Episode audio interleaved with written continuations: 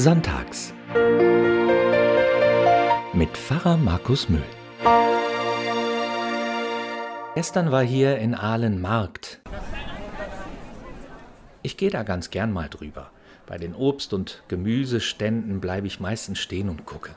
Und natürlich kaufe ich auch manchmal bei den Bauern, die ihre Produkte auf den Markt bringen.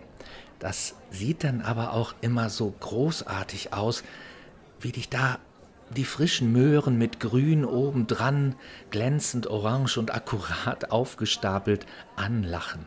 Oder leuchtend grüner Kohlrabi zu Pyramiden hochgebaut, dir schon das Wasser im Mund zusammenlaufen lässt. Und der süße Duft von Pfirsichen und erst die knallroten Erdbeeren, die du zu Hause gar nicht mehr zuckern musst, weil sie ganz pur am besten schmecken. Ich kenne einige Leute, die haben so ihre Stammmarktbeschicker, wo sie immer hingehen.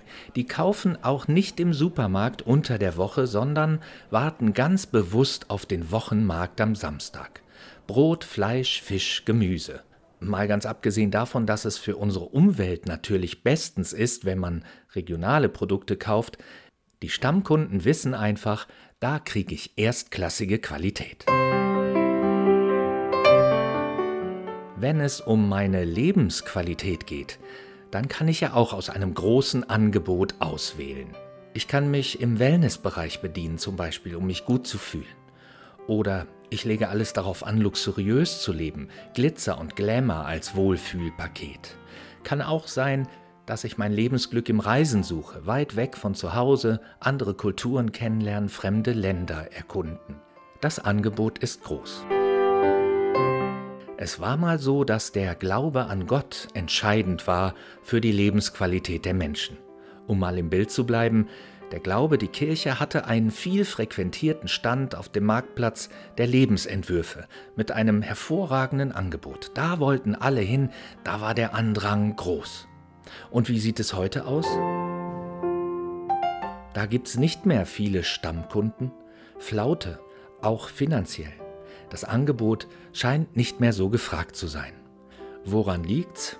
Dafür gibt es sicher viele Gründe.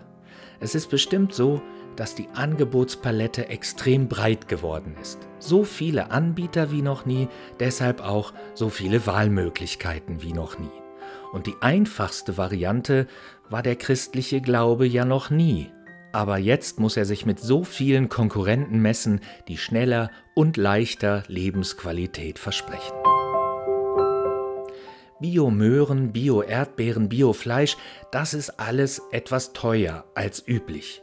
Da musst du ein bisschen tiefer in die Tasche greifen als im Supermarkt, klar, wo du mehr Ware für weniger Geld kriegst. Guckst du aber auf die Qualität, dann weißt du genau, Bio schmeckt einfach brutal besser. Hat meist keine langen Transportwege hinter sich, wird nicht in Massen produziert und das schmeckst du auf dem Teller. Glaube ist auch keine Massenware. Den kannst du nicht billig kriegen und hast ein für alle Mal dein Lebensglück, deine Lebensqualität lebenslang. Der Glaube macht dir aber auch keine falschen Versprechungen, dass du immer nur obenauf bist, immer alles haben kannst, es dir immer gut geht. Das nicht.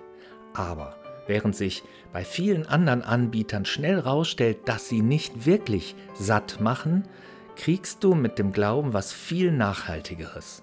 Jesus aber sprach zu ihnen, ich bin das Brot des Lebens. Wer zu mir kommt, wird nicht hungern, und wer an mich glaubt, wird nimmermehr dürsten.